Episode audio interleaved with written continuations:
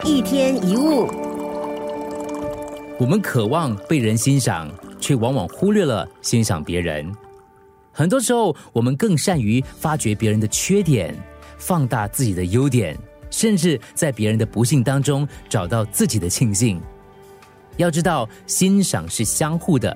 你希望别人欣赏你，首先先要懂得欣赏别人，用真诚的心灵去欣赏，而不是用好奇的眼光去打探。别人的欣赏是对自我的承认跟肯定，也是自我价值的体现。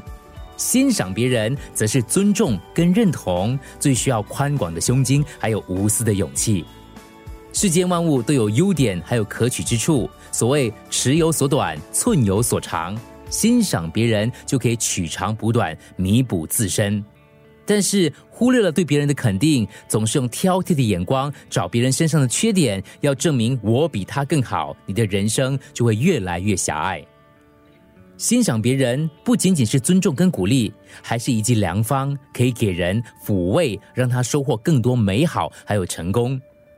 不要用自己的长处去衡量别人的短处，不必用别人的不足来证明自己的优秀。拒绝欣赏别人的长处，就会陷入嫉妒的狭隘跟偏激，甚至会失去善良正直的心，成为自己最讨厌的那种人。为别人的精彩鼓掌喝彩，要理解别人成功背后的付出。欣赏跟被欣赏是相辅相成的关系。就好像人照铜镜，如果你目光跟神态真诚，镜中人就跟你一样。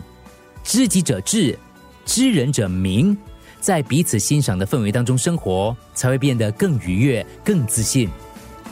一天一物。